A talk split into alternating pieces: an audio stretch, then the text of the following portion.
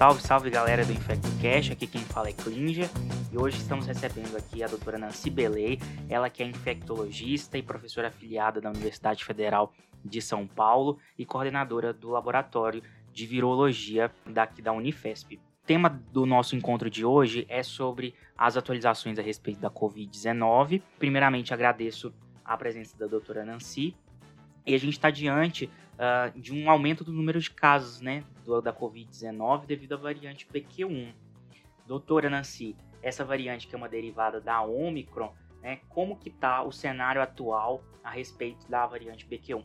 Bom, olá a, a todos. Uh, então, acho que uh, o marcador desta emergência da Omicron, desde o início de 2022 aqui no Brasil, é um escape imune a todas as intervenções farmacológicas do tipo vacina e anticorpos monoclonais. Então, esse é o marcador da emergência dessa nova variante. O que a gente viu é que desde o início do surgimento da Omicron, houve uma evolução viral com progressivo escape imune, chegando na BQ1, como o Klinger comentou, e outras uh, variantes, como a, a BA53, que a gente detectou já no Amazonas, aqui no Brasil, e outras sublinhagens uh, da Ômicron BA5, que uh, progressivamente determinaram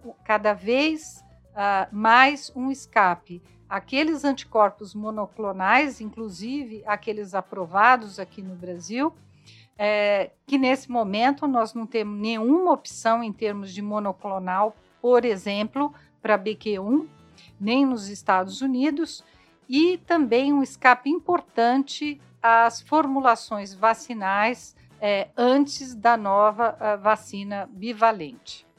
Então, doutora, a gente não tem correlação em relação a maior transmissibilidade, certo? O que está acontecendo é o escape do sistema imune uh, dessa, dessa variante porque a transmissibilidade é a gente ver igual às outras ou não. Os mecanismos de transmissão continuam os mesmos. Há uma discussão na literatura é, que provavelmente há uma maior adaptação da Omicron é, e com isso você vê um maior número de casos. Mas nós não temos dados robustos mostrando que um indivíduo infecta um número maior de indivíduos em comparação às linhagens anteriores ou às variantes anteriores. Certo. E se tratando de vírus respiratório, esse comportamento que o SARS-CoV-2 ele apresenta, ele já é esperado uh, devido à característica de um vírus de RNA respiratório, né, com essa transformação, essa mutação ao longo do tempo, ou uh, a gente está, a gente, como a gente não está conseguindo uma cobertura vacinal adequada uh, em todo o globo terrestre, isso está favorecendo esse surgimento dessas novas variantes.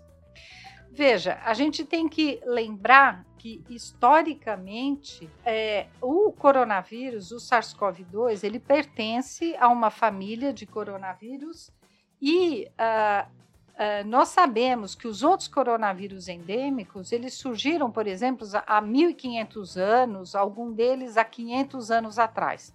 Quando a gente não tinha um número grande de pessoas, uma globalização, viagens internacionais e, fundamentalmente, não tínhamos vacina. Claro que a pressão imune é, faz com que um vírus que tem facilidade de mutação, que tem facilidade de combinação entre o seu próprio RNA mensageiro, que ele faz esse mecanismo, isso acelera a taxa de variabilidade do vírus. Nós não podemos estabelecer quanto tempo vai levar para esse SARS-CoV-2 ter um comportamento endêmico como um agente de resfriado comum, como os outros coronavírus os quatro coronavírus endêmicos, mas é de se esperar que ele atinja esse comportamento. Só que agora nós estamos vacinando um grande número de pessoas e, ao mesmo tempo, um grande número de pessoas está se infectando, aumentando essa pressão imune sobre um vírus que tem uma capacidade de estabelecer uma taxa elevada de mutação. Então, em algum momento, o meu entendimento e de boa parte dos virologistas é, que estudam vírus respiratórios é que o vírus vai passar a ter um comportamento mais próximo dos outros vírus respiratórios endêmicos ou epidêmicos que nós temos. Certo, doutora. E a gente tá, tem observado a senhora na prática clínica a alteração desses sintomas? Os pacientes eles estão mais, mais com sintomas um pouco mais leves devido a uma unidade rebote? Como que está esse, esse cenário clínico hoje em dia a respeito uh, da Covid-19? Olha, o que a gente vê, e tem estudos, tem um estudo uh, muito bonito do Lancet, onde eles comparam os sintomas dos pacientes que apresentavam infecção pela variante Delta e com a variante Ômicron, as primeiras uh, linhagens da Ômicron. E mostrando que há muito mais frequente os sintomas de vias aéreas superiores, principalmente a dor de garganta, a a coriza e a tosse, é, com 50% dos casos tendo febre ou sensação febril. Então, uma forma diferente do que a gente viu na primeira e na segunda onda, é, com muito mais sintoma respiratório sugestivo de um quadro inicial até de um resfriado comum, é, muito semelhante de outros vírus respiratórios. E a tendência que a gente tem é que isso permaneça, né? É, a, a ideia que a gente faz é que é mais um vírus respiratório, mais um coronavírus, seria o quinto coronavírus, é, que possivelmente vai funcionar como um coronavírus endêmico. É, o que a gente não sabe ainda é quanto tempo uh, vai levar para a gente ter uma morbidade, uma letalidade semelhante à dos outros coronavírus. É, há um estudo uh, do Reino Unido é, onde eles avaliaram. Vocês sabem que a população do Reino Unido é uma população muito vacinada, onde eles avaliaram a letalidade dos pacientes infectados comparados os infectados com essas novas linhagens da Omicron a pacientes infectados com vírus influenza. E a letalidade desses pacientes está muito próxima à letalidade do influenza. Então, mostrando que o vírus está caminhando nessa direção. Correto. E, doutora, a gente tem que lembrar, durante muito tempo a gente negligenciou a respeito dos vírus como causadores de doença e até de morte, né? São várias mortes por uh, doenças respiratórias que acontecem pelos outros vírus ao longo do, do tempo e do ano. É, é, é, eu costumo dizer que a gente não fazia conta, a gente não contava nos períodos epidêmicos, não aparecia na mídia quantos indivíduos tinham ido a óbito por influenza, quantas crianças tinham ido a óbito por vírus sincicial respiratório. E com a Covid, é, apareceu uh, muito é, novas tecnologias de diagnóstico. Isso evoluiu muito. E agora a gente não só testa Covid, como a gente, é, o Covid puxou é, essa questão do diagnóstico rápido e a gente testa os outros vírus respiratórios. Então, com isso, nós vamos conhecer também o impacto dos outros vírus. Para se ter uma ideia, nessa temporada inicial de influenza nos Estados Unidos, nas últimas quatro semanas, houve 50 mil hospitalizações por influenza. É um número muito alto, só que a gente normalmente não prestava atenção nisso. Em 2016, no estado de São Paulo, 2.500 pessoas foram a óbito por influenza. E normalmente esses números eram deixados de lado, a aderência da população à vacinação de uma doença que também causa óbitos em grupos de risco vem sendo deixada de lado. Eu acho que agora, com a Covid, esse comportamento em relação aos vírus respiratórios, em termos de diagnóstico, tratamento precoce e imunização, esse comportamento veio para ficar. Beleza. E puxando a, o assunto, como a senhora comentou a respeito do diagnóstico, a gente também evoluiu muito, né? Saímos aí só do RT-PCR uh, para a gente ter vários testes, point of care, né? Uh, os autotestes. E aí eu queria que a senhora fizesse um, um overview aí pra gente a respeito uh, dos testes, se aqueles conceitos iniciais que a gente tinha é, de esperar o tempo pra, de sintomas para você testar? Como que está isso hoje?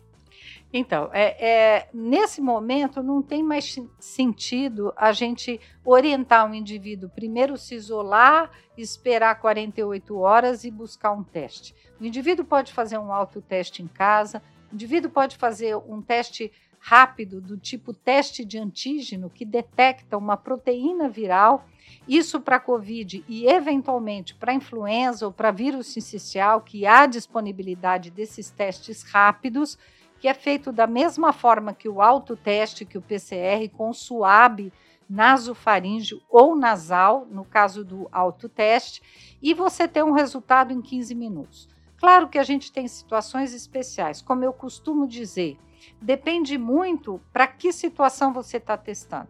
Então, se eu quero testar para uma situação de tratamento de um paciente de risco para Covid ou para influenza, eu vou buscar um teste de antígeno com uma elevada sensibilidade. Se no primeiro dia eu testar e der negativo com teste de antígeno, eu devo ir para um PCR. Por quê? Porque eu tenho uma janela terapêutica.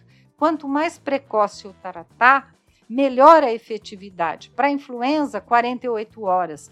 Para Covid-19, 5 dias. Então, eu não devo esperar para repetir o teste. Quando é uma outra situação, que eu fiz um autoteste no primeiro dia, talvez ele seja negativo, né? É, eu aguardo 24 horas e repito o mesmo teste, ou faço um teste de antígeno com uma maior sensibilidade, é, daqueles realizados nas drogarias ou nos laboratórios, ou um teste molecular rápido, que é um teste que tem um resultado em 15 minutos, que a gente chama de teste isotérmico ou LAMP, ou mesmo procura um serviço laboratorial, um hospital, para fazer um teste molecular para confirmar o diagnóstico. O fato é que a população, os clínicos, é, os hospitais, os socorristas, nós sabemos que hoje não há motivo para não se fazer assim que suspeita de infecção um teste para documentação da infecção respiratória viral, seja por Covid, seja por influenza e eventualmente por vírus sincicial respiratório. Em relação à sensibilidade dos testes, uh, a gente pode estar tá abrindo mão mesmo ou a preferência vai ser o RT-PCR? Não, veja, é, se você está no, é, você está considerando um paciente que teve um contato e está assintomático, a preferência, se ele quiser saber uma alta sensibilidade, é, hoje o seu diagnóstico, a preferência é o PCR ou um teste molecular rápido. Como eu disse, é um teste do tipo LAMP. Por quê? Por causa da sensibilidade. Nós precisamos de uma sensibilidade acima de 80% em pacientes assintomáticos e o autoteste não dá essa sensibilidade. E o teste uh, que nós chamamos de teste de antígeno também é um teste rápido, mas em geral é realizado nas farmácias, no pronto-socorro ou em hospitais, porque é feita uma coleta pelo profissional de saúde é, nasofaríngea. Esse teste tem uma sensibilidade de 60% até 90% dependendo do momento da coleta. Então, em geral, do primeiro ao terceiro dia, você tem um aumento da sensibilidade. Então, com certeza, você deve procurar um teste no primeiro dia, mas precisa entender que o autoteste é o de menor sensibilidade. O teste rápido de antígeno feito por um profissional bem treinado com um suave nasofaríngeo permite atingir até 90% de sensibilidade do primeiro ou terceiro dia de infecção. E um teste com mais de 90% de sensibilidade até no período pré-sintomático, um dia antes, por exemplo, dos sintomas, após o contato, é, é possível com o RT-PCR e com os testes uh, moleculares do tipo GeneXpert. Doutora, e o governo ele não conseguiu se organizar numa rede porque esses autotestes estão vindo e a gente não está sabendo o tamanho da gravidade do problema, né? Sem dúvida. É, é muito importante a, a, a gente entender que todo esse número de casos que a gente é, vê relatados muitos dos pacientes não são notificados. O paciente que faz o teste em casa, ele já sabe, ah, eu sou vacinado, tenho pouca chance de complicar, é, fiz aqui um autoteste, vou me isolar 7, 10 dias, e esse caso não é notificado. Então, a maior parte das infecções que ocorrem no momento no país, a partir de março, quando a Anvisa liberou o autoteste, não são notificadas e nós não temos esses dados. Alguns países contornaram essa situação. Quando você faz o autoteste, você usa um QR Code ou um código no celular e isso vai para um sistema de notificação. Mas nós ainda não progredimos nesse sentido. Certo. Doutora, e a gente não está observando tanta hospitalização desses pacientes, né? Justamente por conta dessa imunidade aí de, que, que foi criada devido às, às doses da vacina. É, os estudos foram é, é, muito consistentes em mostrar que indivíduos com pelo menos três doses e aqueles com três doses e uma eventual infecção prévia são indivíduos que têm uma proteção importante contra a hospitalização. Agora, aí começam é, as limitações desses estudos. Porque quando você pega indivíduos muito idosos, imunodeprimidos, ou que a última dose ou a última infecção ocorreu há mais de seis meses, nós temos um decréscimo importante nessa proteção. Claro, o estudo termina, o indivíduo observa os resultados e sai a publicação. Então, é muito importante a gente entender que, mesmo para esses dados consistentes, há viés. Por isso, é recomendada a quarta dose, ainda que nesse momento é, nós tenhamos uma circulação da maior parte das linhagens que tenha um escape importante contra a infecção. Porém, a gente sempre é, tem é, a hipótese de que um reforço com esta vacina, a quarta dose, para aqueles indivíduos extremamente vulneráveis que fazem uma resposta menor, você tem algum estímulo à imunidade celular que permite reconhecer alguns epítopos desse vírus e, com isso, ter uma resposta protegendo contra casos mais graves. Mas, com certeza, nós é, vamos caminhar e precisamos vacinar os mais vulneráveis com as novas vacinas, com as linhagens mais evoluídas, a vacina bivalente. Certo. E uma dúvida que a gente recebe muito a respeito da repetição do, do, do RT-PCR, né, os pacientes para sair do isolamento, né, é, o que não é indicado hoje em dia, correto? Sim, veja, é, uh, em termos gerais, para sair do isolamento, é, nós temos orientado ainda 10 dias de isolamento. Por quê? O que a gente viu é que há um escape das vacinas atuais. Muitas pessoas sem o reforço vacinal. Uma população uh, vulnerável, uma grande parte da população idosa, ou com comorbidades ou imunodeprimidos que podem ter complicações da doença. Então, uh, nesse sentido, a gente ainda recomenda um isolamento de 10 dias. Agora, há situações que podem ser é, contornadas de outra forma. Por exemplo, os indivíduos em determinados ambientes de trabalho em torno do sétimo dia, se esse indivíduo fez um teste de antígeno negativo, ele pode trabalhar e não precisa ficar 10 dias. É, houve momentos em que o CDC nos Estados Unidos recomendava que os indivíduos com cinco dias, com outras variantes, não com a Omicron, poderiam fazer um teste e, se negativo, esses indivíduos poderiam não usar máscara e trabalhar. O que, que a gente precisa entender? Uh, uma situação é a situação de recomendação em termos de saúde pública.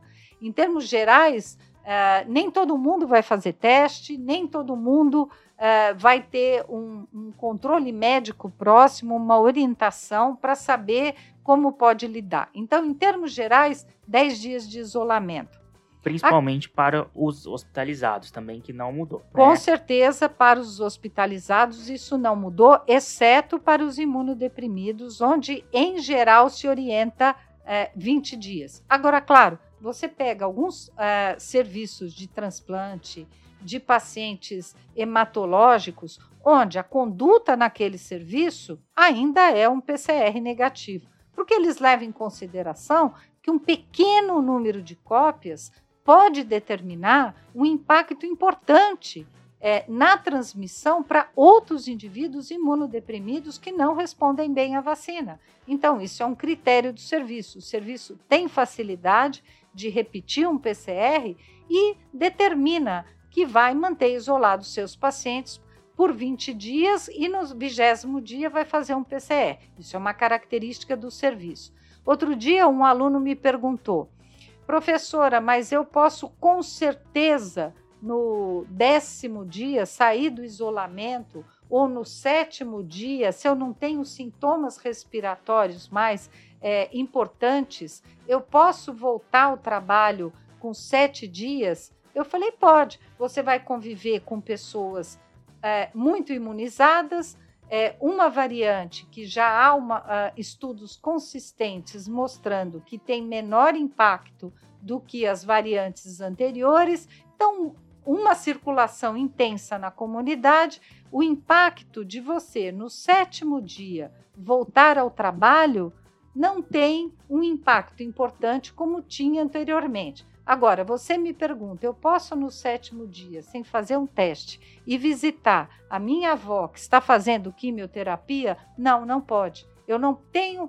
100% de certeza de te afirmar que você não tem uma mínima carga viral que para sua avó, nesse momento, numa situação de imunodepressão, é, não vai ser impactante adquirir esse vírus e ter uma complicação. Então, em termos gerais, 10 dias. 7 dias sem sintomas respiratórios, ok. Necessidade de teste, não recomendamos. Porém, em situações especiais, entendendo a limitação de cada tipo de teste e o setting que esse paciente se encontra, como eu comentei no hospital, é, nós instituímos ou não a testagem para liberar do isolamento. E o CDC, ele, uh, ele traz aquela recomendação que o paciente ele pode é, voltar às suas atividades a partir do sexto dia, se ele não tiver com sintomas, né, afebril, desde que ele utilize essas estratégias adicionais, com o, o uso da máscara N95, PFF2, a questão né, de evitar o contato com pessoas imunossuprimidas, grupo de risco, idosos, não realizar viagens, isso tudo também para diminuir um pouco do impacto a respeito da, da falta dos profissionais né, na, nos locais, nas empresas, que já virou comum essa, esse tanto de reinfecção. Sim, essa também foi a nossa orientação no nosso serviço universitário. No sétimo dia de afastamento dos sintomas, usando uma máscara, evitando contato com vulneráveis, o indivíduo pode voltar ao trabalho. Então, é, voltando, é muito importante sempre entender qual é o SET, qual é a condição de isolamento, é, quais são os testes possíveis e lembrar que essa liberação é para indivíduos que não tenham sintomas respiratórios e que não vão ter contato com indivíduos vulneráveis. Correto. Doutora, falando um pouco mais sobre o tratamento, uh, por que essa dificuldade tão grande de, de criar drogas antivirais para o SARS-CoV-2? Bom, é, a, as drogas antivirais que a gente tem disponíveis agora, né, o, o Paxlovid, que é o Nirmatrelvir ritonavir, uh, o Monopiravir e o Remdesivir.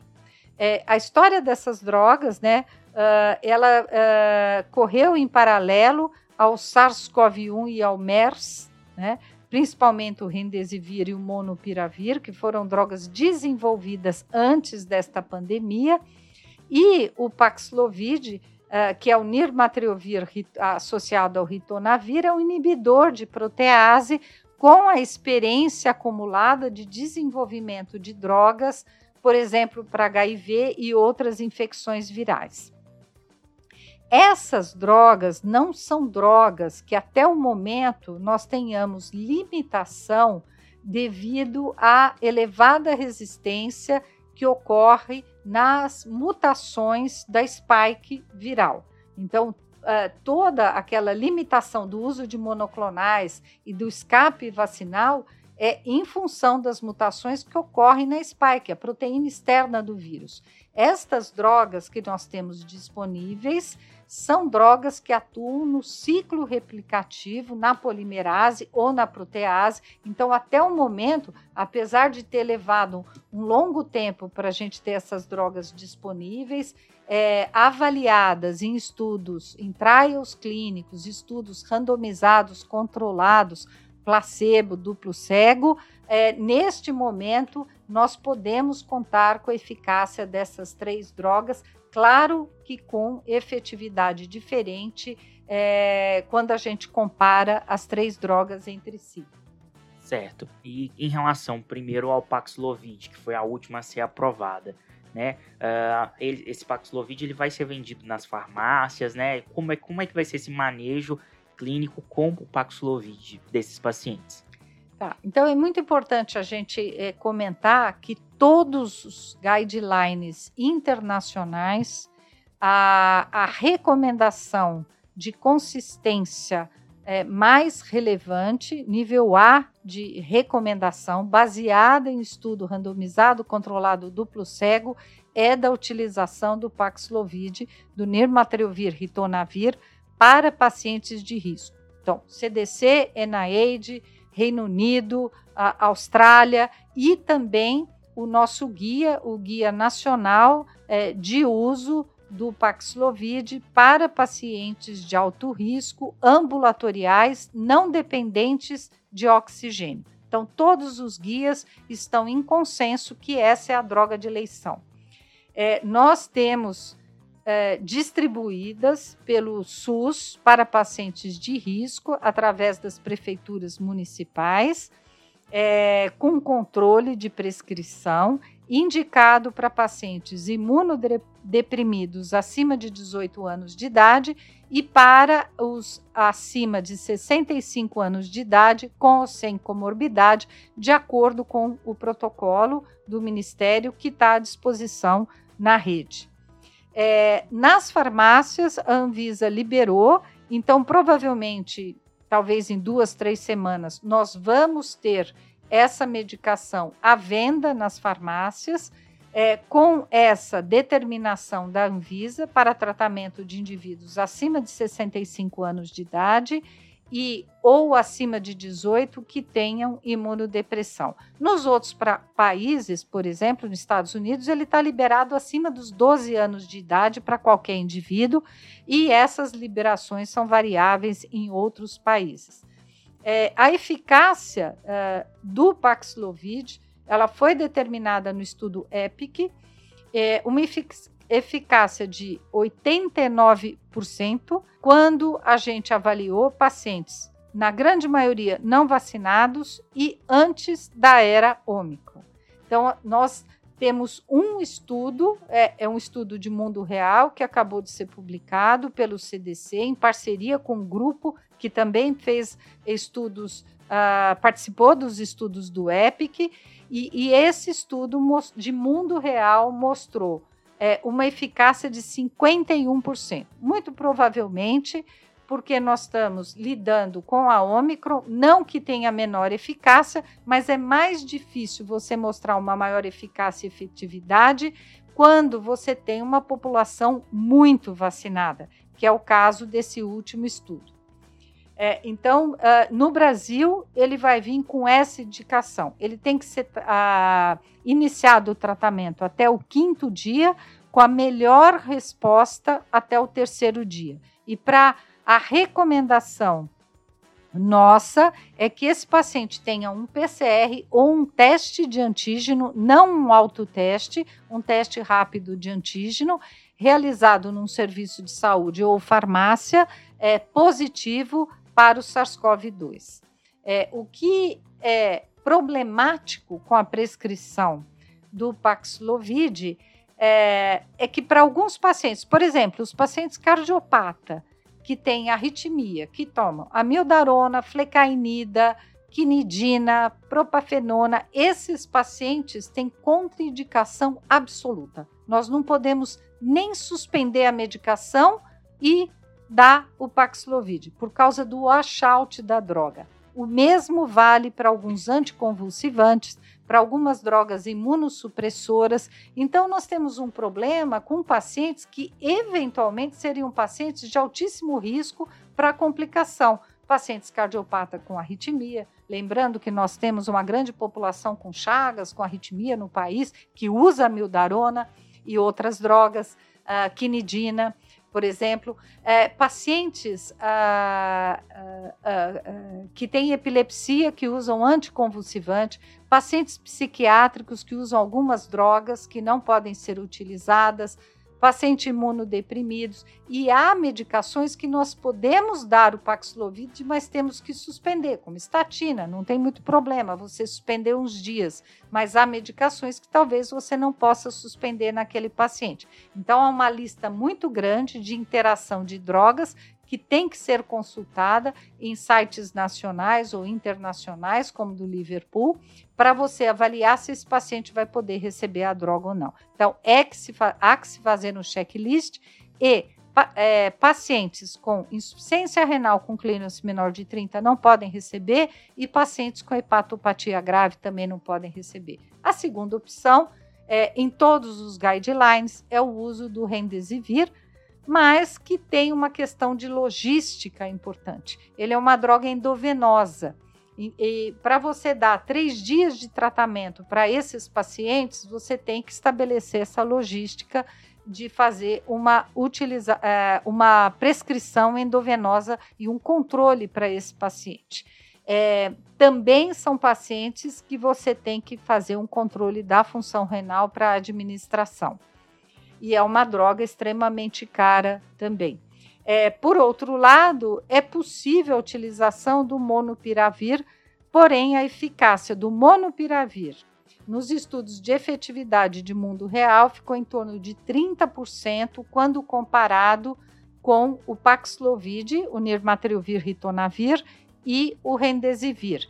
E no estudo Panoramic, que foi um estudo de mundo real no Reino Unido, Lembrando que no Reino Unido, é, boa parte da população é bem vacinada com vacinas de vetor viral ou de RNA mensageiro, e neste estudo, em pacientes é, acima de 18 anos de idade de grupo de risco ou acima de 60 anos de idade, não houve uma diferença comparado com aqueles que não receberam em termos de redução de hospitalização e óbito apenas reduziu é, o número de dias de sintoma. Esse é um dos estudos de, de mundo real com monopiravir.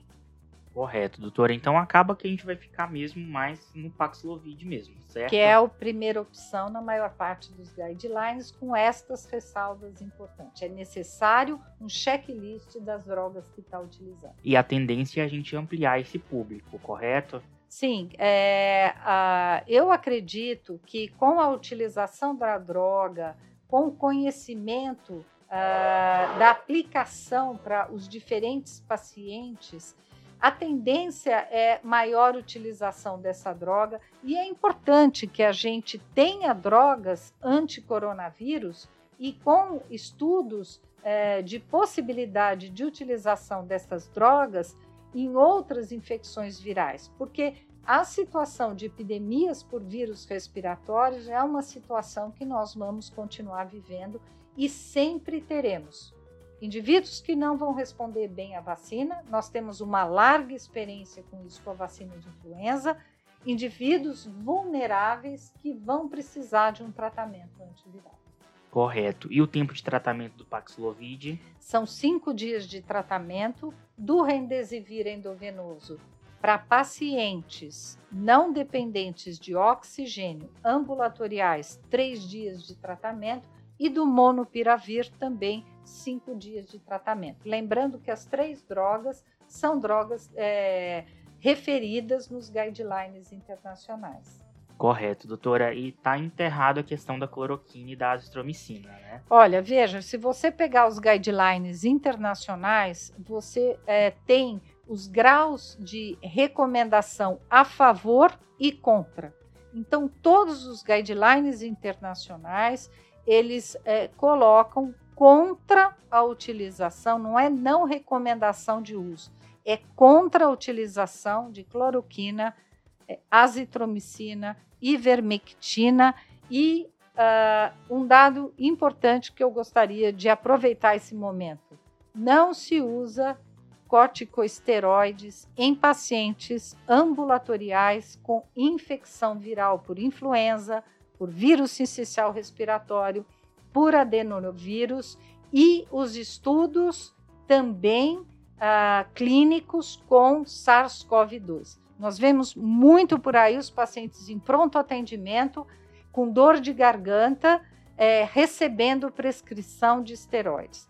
Há um estudo uh, com esteroide e tratamento é, de Covid ambulatorial, que, mesmo para pacientes ambulatoriais, se mostrou é, com impacto negativo e aumentando taxa de hospitalização nesses pacientes. Então, é contraindicado o uso é, associado, mesmo em pacientes com tratamento antiviral, do uso de esteroides, a menos que o indivíduo tenha uma indicação e já faça uso. E a indicação permanece para os pacientes internados, né, hospitalizados, Sim, com síndrome respiratória aguda grave. Sim, lembrar que o esteroide, no estudo Recovery, ele se mostrou efetivo em redução de mortalidade nos pacientes dependentes, hospitalizados dependentes de oxigênio terapia. Se nós tivermos pacientes que hospitalizaram por outras causas e não são dependentes de O2, mas têm adquiriram um COVID nosocomial ou têm um COVID, esses pacientes mesmo hospitalizados, se não dependentes de O2, o guideline americano sugere o Paxlovid. Que esse paciente é como um ambulatorial, tem chance de complicar. Esse paciente não tem que tomar dexametasona 6 miligramas por dia. A indicação de corticoide é para pacientes dependentes de oxigênio suplementar por Covid-19. Correto, doutora. E o que, que a senhora é, tem estudado a respeito da anticoagulação desses pacientes? Qual está sendo a indicação hoje em dia? Estava uh, muito sem evidência, sem muitos estudos. O que, que ficou definido? Bom, então se você pegar o guideline do NIH, que é de acesso aberto, e a última revisão é agora de uh, 3 de dezembro, onde eles contraindicam qualquer tratamento monoclonal e eles reforçam o guideline de 10 de novembro, onde contraindica a anticoagulação para pacientes ambulatoriais. Em pacientes hospitalizados, permanece a orientação daqueles pacientes hospitalizados, dependentes de O2 ou com complicações outras pelo Covid-19, o uso da uh, prevenção do, de fenômenos tromboembólicos, então o uso de anticoagulação profilática, não anticoagulação terapêutica. Alguns trials e estudos clínicos apontaram para um aumento de dose, doses intermediárias em pacientes graves, mas não há um consenso nos guidelines em relação a isso. Então, em, até este momento, os guidelines internacionais sugerem que você faça uma anticoagulação preventiva. Alguns uh, estudos estão apontando para manter essa anticoagulação preventiva após a alta desse paciente grave, mas isso ainda não é um consenso e uma recomendação de nível A nos guidelines internacionais.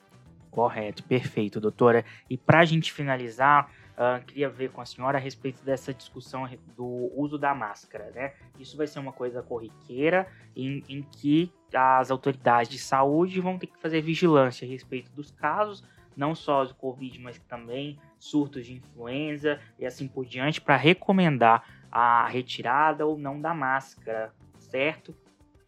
Veja, é, em relação a isso, né, o entendimento atual é que nos ambientes de assistência de saúde, o uso da máscara ele deverá continuar, não só pelo SARS-CoV-2, é, existe infecção assintomática pelo SARS-CoV-2 e, portanto, transmissão de infecção assintomática, e ambientes de saúde você tem pacientes potencialmente mais graves, mas uma, uma, uma, recente webinar do CDC junto com o IDSA, inclusive eles discutem é, o uso da máscara em ambientes de saúde ou por pacientes sintomáticos respiratórios fora de ambiente de saúde é, para evitar a transmissão e lembram que infecção assintomática por influenza, por vírus sincicial, também ocorre.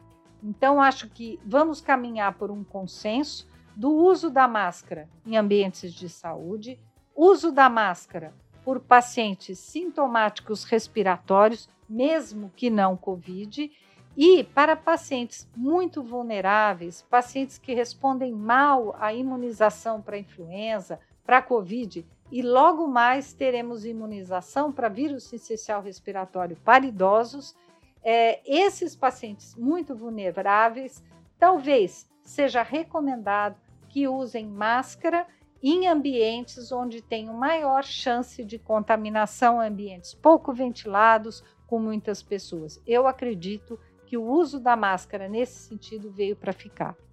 Beleza, doutora. Doutora, muito, sempre muito esclarecedora. Obrigado pela presença aqui no nosso podcast. Iremos voltar aí para as atualizações futuras. Obrigado a vocês, obrigado Klinger pelo convite.